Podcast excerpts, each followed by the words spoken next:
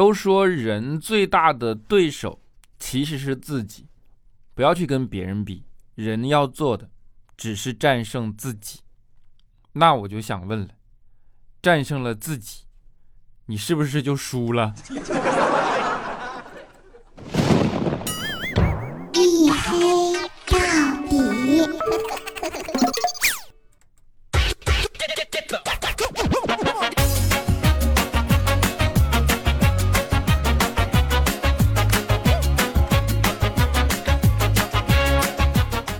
Hello，各位，欢迎收听啊！这里是大型不奇幻、不悬疑、不科普、不励志、不时尚也不青春，唯独认真搞笑的娱乐脱口秀节目《一黑到底》，拯救不快乐，是你们的隐身狗六哥小黑。绝口不提周几更新啊！呃，这是呃怎么说呢？最近陷入到了一种呃工作的。呃，状态积极不起来的状况啊，不不知道是不是，呃，临近春节，然后有一种就是不想工作的这种情绪啊。你知道，呃，现在大城市里边工作的这些人，呃，或多或少的都会有一种，呃，叫叫做什么，就是焦虑综合症，对吧？然后，呃，职业病就类似于，呃，工作，呃，工作叫什么？工作焦虑，反正类似于这种东西吧。具体表现就是什么呢？比如说工作日的时候，你就会许愿啊，你说我这周末我一定要去吃大餐，我一定要去看电影，一定要去逛街，一定要去酒吧，一定要去唱 K，一定要去书店，一定要去拍照，一定要锻炼身体，一定要跑五公里啊，一定要找一个姑娘跟我一起啊，一定要怎么怎么着。然后到周末，你就会想，我一定要起床吗？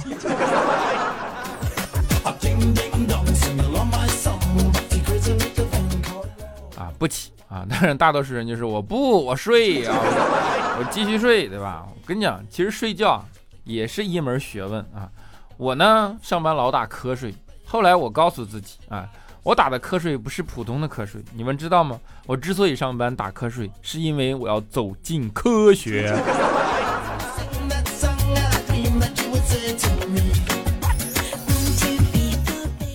真的，你们不知道啊，就是这其实是一种。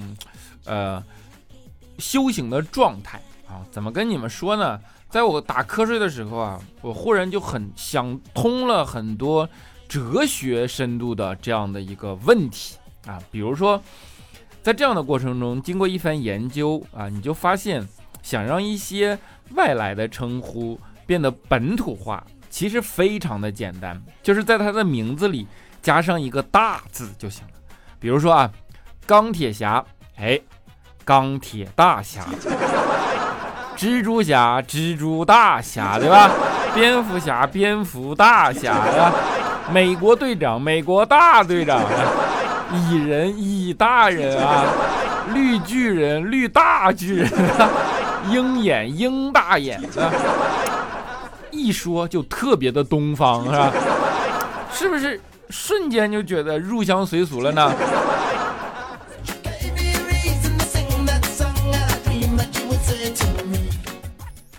真的，你们要去仔细的研究，你才能够发现啊，你就知道，就是你才能发现语言当中的这样的奥妙所在。它不同的组合、不同的结构、不同的韵律，甚至于呃不同的停顿方式啊，不同的韵脚，它都能够去给你呈现很多姿多样的东西。真的，我再跟你说一件事儿，比如说地名，有的时候。在一个句子里就能够起到意想不到的作用啊！比如说我跟你一个人如果跟你说说我四平大壮啊，他呢实际上只是在陈述一件客观事实，对吧？但是你就会觉得他是一个黑社会。这时候另一个人跟你说说我成都李易峰啊，他依然在跟你陈述一个事实。但你听起来，你就一定会觉得他是一个山寨的李易峰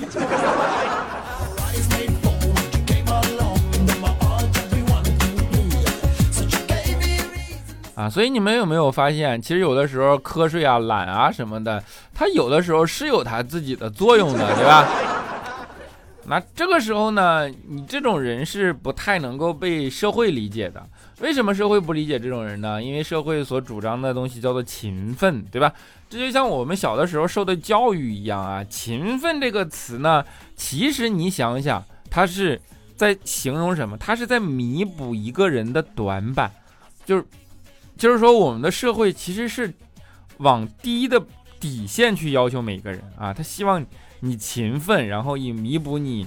天赋不足、各种不足等等等等东西，让你去做一个，哎，不至于出错的人啊。所以这是社会对于大多数人的要求。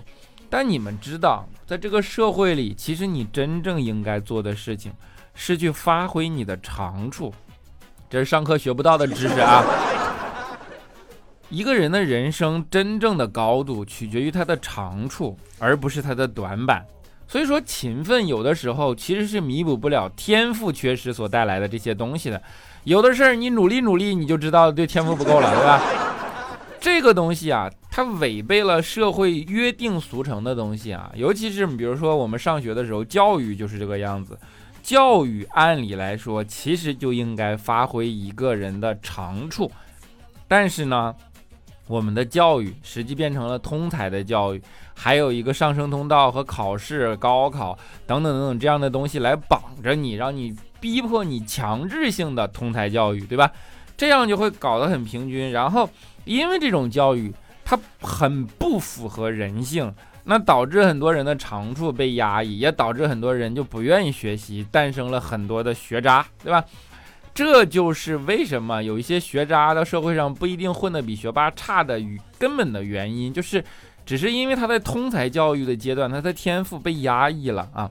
那我们上学的时候，不管老师还是同学，都不喜欢学渣嘛。你比如说我上学的时候，我就是个学渣。有一回啊，就老师的讲的课，我真的是听不下去，我就在那睡着了。你我走进科学嘛，然后老师正在那上课啊，我正睡得正香呢，哎。手机响了，但是我睡麻了，你知道吗？老师就说你你咋不接电话呀？我说老师我胳膊麻了，老师气你给我出去。我说老师我腿也麻了。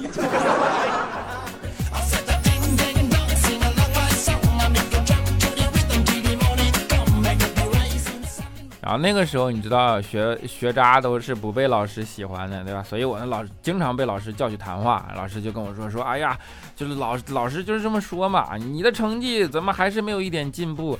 我在你这个年纪，我那个成绩那可是学霸呀。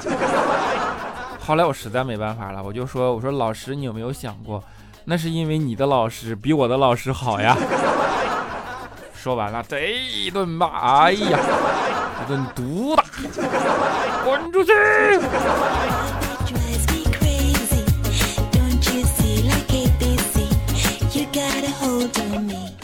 啊，就是后来给老师搞得都没办法，学渣到最后不是被老师骂，而是被老师放弃，对吧？那时候老师就放弃了，然后就有一天。他在那上面上化学课，我看听不下去，我在下面看小说《钢铁是怎样炼成的》，结果被老师发现了。我想，哎，我去，这回又是一顿骂。老师看了看我，又看了看书，想，嗯，钢铁是怎样炼成的？好歹也是本化学书。哎，得了得了，就这样吧。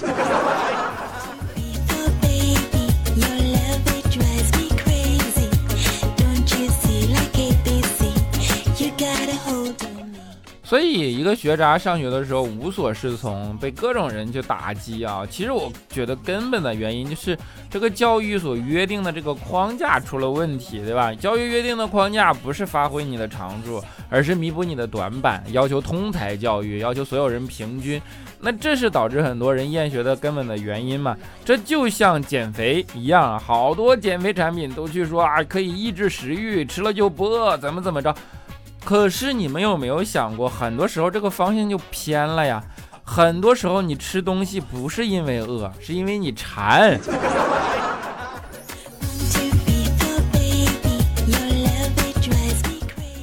啊，你比如说佳期，他什么时候饿过，对吧？但是呢，他就那么样了。那佳期努力的减肥啊，我跟你讲，我之前给他出过招，包括现在正在减肥的朋友。你们也可以尝试一下，就是用非惯用手去吃饭，这样会有什么原因？会有什么结果？就是你吃饭会比较麻烦，但是呢，它能够缓解你吃饭的速度，而缓解速度的同时，因为你吃的慢嘛，它就会刺激饱腹中枢，吃一点儿你就会觉得很饱了。我跟你讲，这个方法当时我告诉了佳期啊，没过三个月，佳期呢就熟练的掌握用左手吃饭。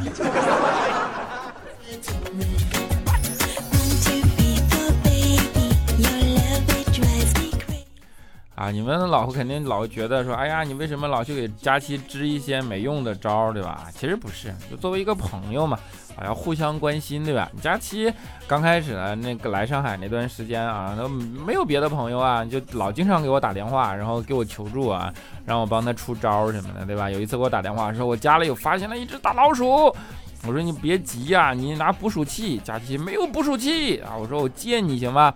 然后呢，你在捕鼠器上放一点面包。佳琪说没有面包。我说那你放点火腿肠。佳琪没有火腿肠。我说那你放点馒头总有了吧？那时候我还不了解他呢，对不对？他家能存下啥呀？佳琪说也没有。我说你家啥吃的都没有，老鼠去你那干啥去了？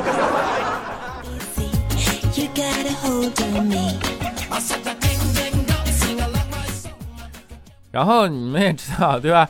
就是这样的嘛，然后一个小女孩到了大城市里啊，自己生活又要爱吃又要爱美啊，就是有的时候自己照顾自己也照顾不好，对吧？有一次佳期高烧啊，烧完了以后呢，烧了好几天啊，忽然说，你看，哎，我怎么觉得我烧完了以后皮肤好了，眼睛也亮了，整个人都变得有精神了好多，是不是因为休息的时候喝了好多水，所以新陈代谢加快了？我看了看呢，我说你。有没有想过，更有可能是你烧糊涂了？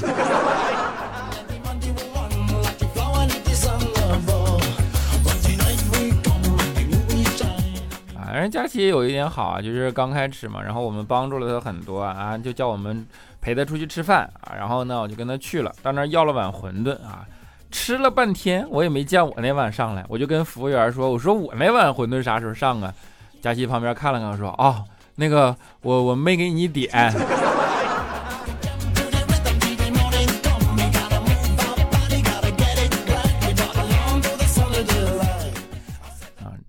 现在一说起出道城市打拼的时候，的确有各种辛酸泪啊，但也挺好玩的，对吧？因为每个人来的时候都不容易啊，比如说肖钦也是啊，刚出来的时候。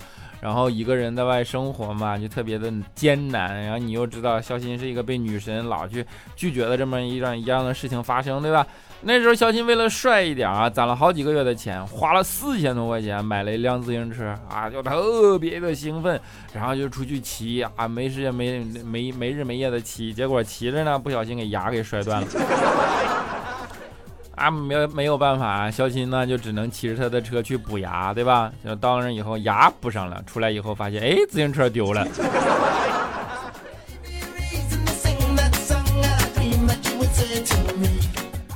这肖鑫就是典型的，这这叫什么来着？喝这这这就什么喝凉水都塞牙的，就骑自行车都断牙的那种。啊，就是这种事儿经常会遇到嘛。后来肖鑫也是，然后。就借朋友车嘛，然后充场面去去撩妹啊，就就怎么怎么样的，借了个车，结果违章了。一大早收到一条违章信息，但是这个车他又要还，怎么办啊？然后呢，他又去银行还款啊，结果呢，进去还款一出来啊，发现因为停在银行门口啊，又他妈违章了。所以你就是你有啥办法？你对吧？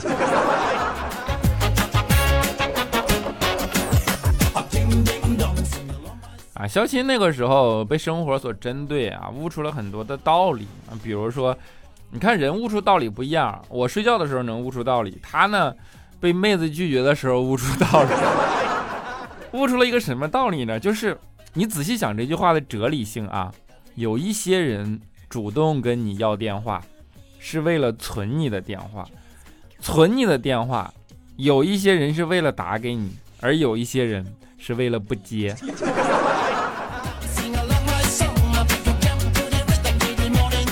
是不是啊？多么浓的，大概就是这种感觉，对吧？肖钦那段时间自己一个人过得很凄苦啊，就是呃也穷嘛，然后衣服破了洞都不敢拿出去买新的，就自己在家缝缝补补，连针线活都学会了一个啊。有一次呢，在那缝衣服，结果正缝的时候，突然手一抖，针掉了。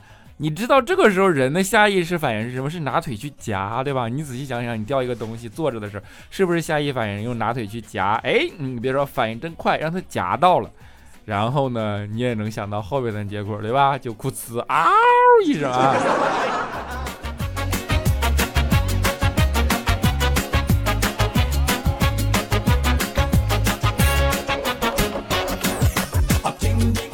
好了，一小段音乐啊，不扯犊子了啊。那这节目的中间呢，给大家口播一下我的私人的微信号啊，叫做六哥小黑六六六啊，六哥小黑的全拼加上三个数字六，好吧，欢迎你们来加啊，可聊骚可逗闷子，但是不做数学题啊，催更也行哈。啊，让我们来看一下上一期节目的听众留言。首先叫做如水如风，他说抢啊，这是沙发君啊，没毛病。然后来气象发布，他说我突然开始怀疑抢沙发这个行为了。你说大家都是刚来的，也没听节目呢，就为了说个沙发吗？完了，小黑也可能也不读。我建议大家以后开场白都是打小黑，对，就是打小黑，打小黑，别客气。谁说不读了？这不每期沙发连发个抢字都给你读了。啊，是不是平时不听节目？幺三九五五八六五 x。P N 他说坐标合肥，房产市场疯了一样，十一月底卖了套房子，半个月标了五千一平米上去啊，懊恼的不行，一度要怀疑人生，消化了一个月啊，终于算走出来了，又有心情听小黑了啊，啊，这个东西怎么说呢？我不知道你是单纯的卖掉了手里的房子没去买新的套了现，还是说买了房子又去买了新房子，对吧？首先，如果你买了房子又去买了新房子，那你新的房子呢，肯定也会同样受这个红利上涨了，也会应该呃价值有所增加，那没有什么好郁闷的，对吧？如果你是卖了房子套了现，哎，我跟你讲哈，合肥这个城市你也依然没有什么好郁闷的，不要看短期的事情啊。凡是让怎么说？要想让一件事儿灭亡，必先让一件事儿疯狂。当然，你也可以说啊，房地产市场疯狂了多少个年了，对吧？肯定不会的啊。这件事情呢，不要说太早，从很多横向信息、纵向信息、权威信息以及小道消息，都可以得出一个判断啊，就是中国的房地产市场一定会两极化的。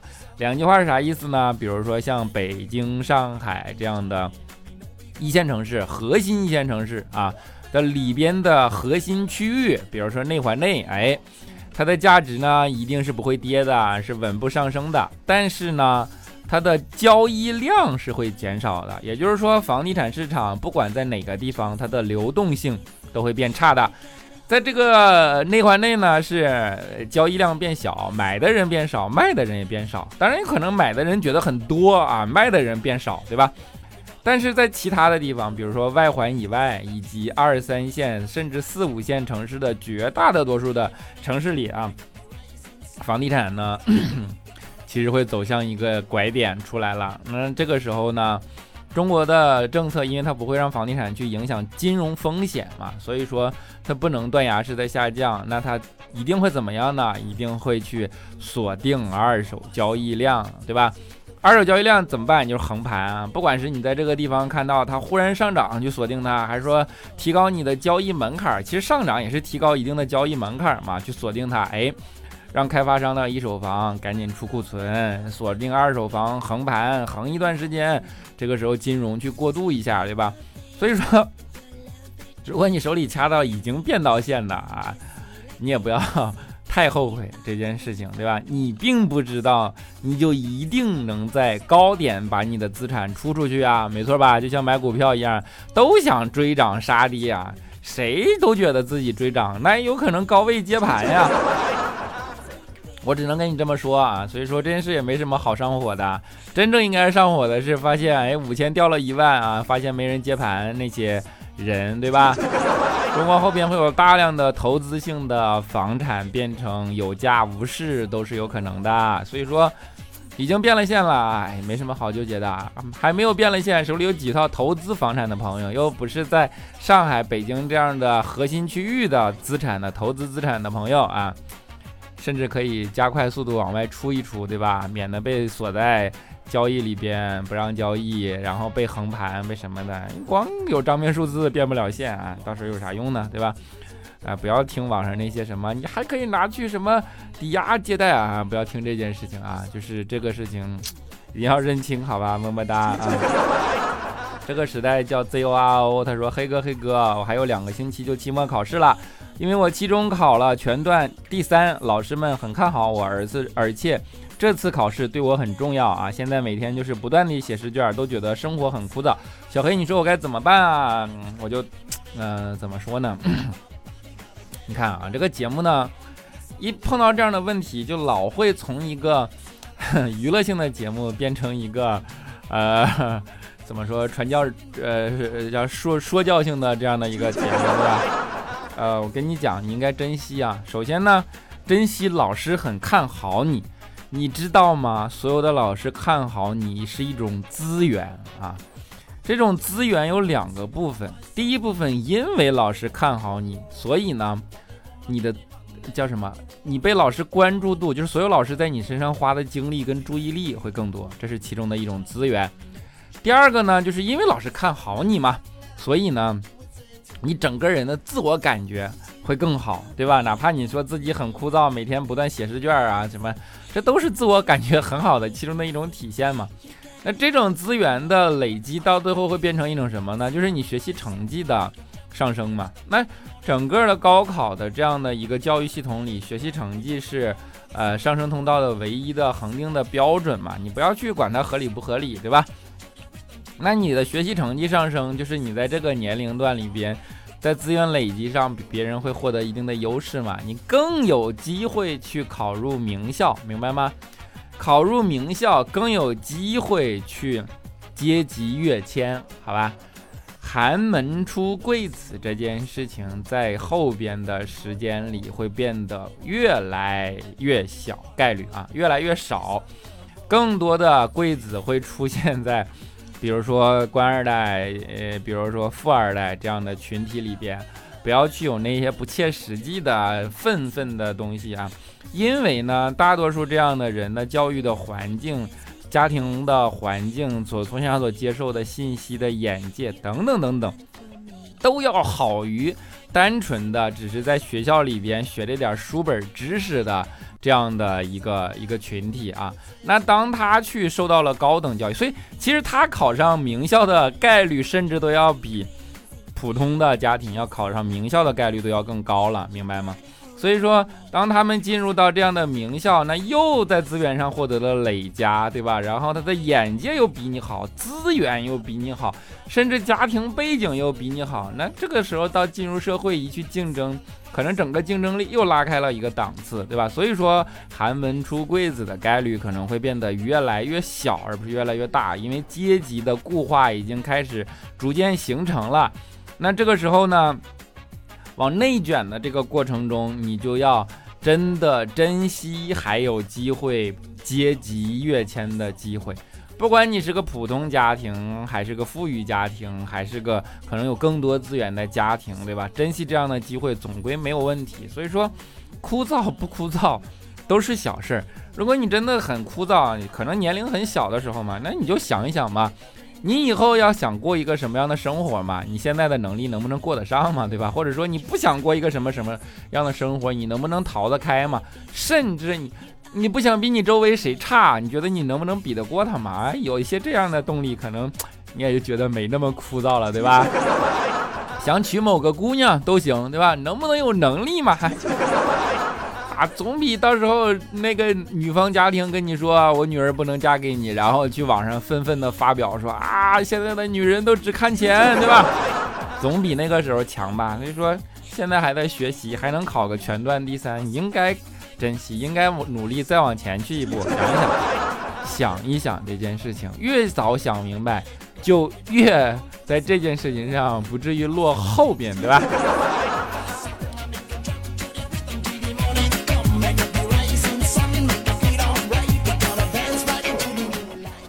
好，接下来叫弄晴雨。他说：“嘿，其实我听你的一黑到底，并不是为了听段子，只是单纯的想听听你的声音，也习惯了。”听听你的声音。至于你讲什么都不重要，也请你不要局限于此，可以给我们讲书、讲历史、聊鬼神、聊八卦、唱歌给我们听也好啊，只要是你，我们都乐意啊。那我就开更多的节目呗。已经有一个讲书的节目了，大家可以去微信读书听一听明朝那些事，好吧？我自己觉得，哎呀，当然希望你们去听一听啊。然后如果有觉得哪儿不好的地方，可以呃来告诉我啊。当然，如果你觉得我怎么找到他，你微信读书里搜六哥小黑啊，你也可以加我的那个微信号嘛，朋友圈里也可以看得到，好吧？么么哒。豆瓣酱歪歪他说嘿。如果你写段子很累的话，你就随便写点东西就好，然后就读留言，只要听到你的声音，我就很满足啦。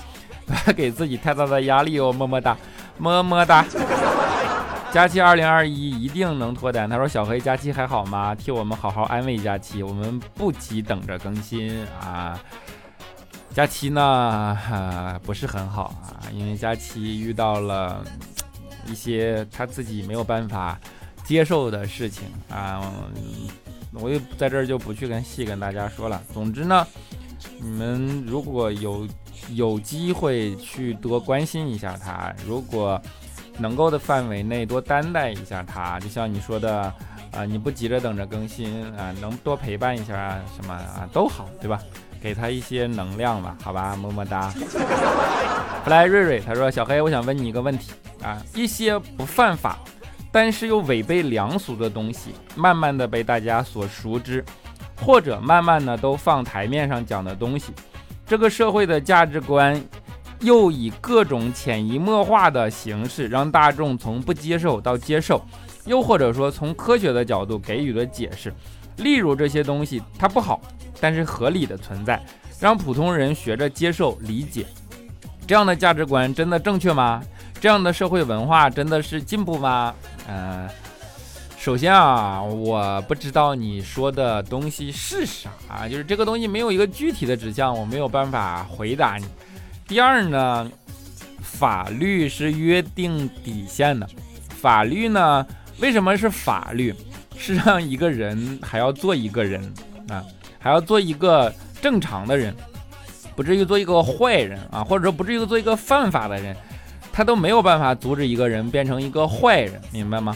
至于一个人在不犯法的基础上，他是一个好人，他还是一个中性的人，他还是一个坏人，那这件事情是可能文化、道德等等等等的层面去约束的，而这件事情是没有统一的客观标准的，明白吗？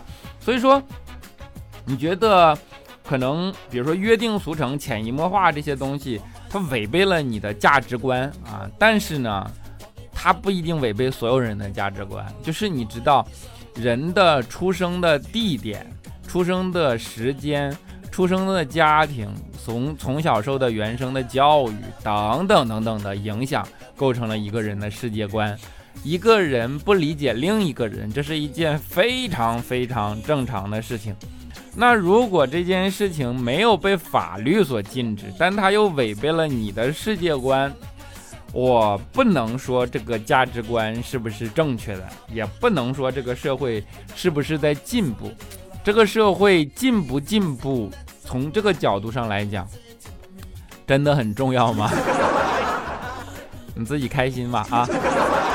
想办法让自己开心一些，人生得意须尽欢，留给傻逼去心酸就可以了。不要变成后边的那个人，一定要变成前面的那个人去得意，好吧？么么哒。独宠佳期，野宠小黑，他说：“黑哥，我们只听你纯粹的搞笑就行，至于结尾音乐那都不重要，这把给砍掉吧，省得总被下架。你说呢？没毛病，后边都没有结尾音乐了。”佳期呢凌乱的胸毛，他说：“小黑，我给你找了个发财的行业啊，你去抢劫，只要不穿衣服，摄像头都拍不到你。如果有比你大块的，你只要静止不动，突然喊一下，你可以吓死他，吓死他。重点是不穿衣服啊！你是多么的不想看我穿衣服啊！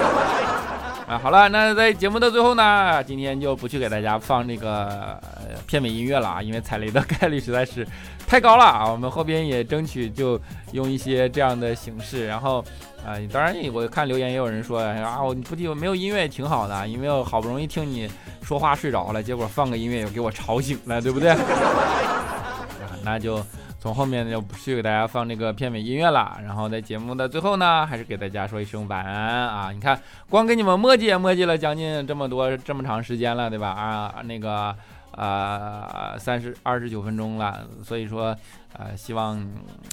大家能够多多包涵，多多担待啊！也希望这期节目你们能够喜欢啊！我们下期节目不见不散，拜拜。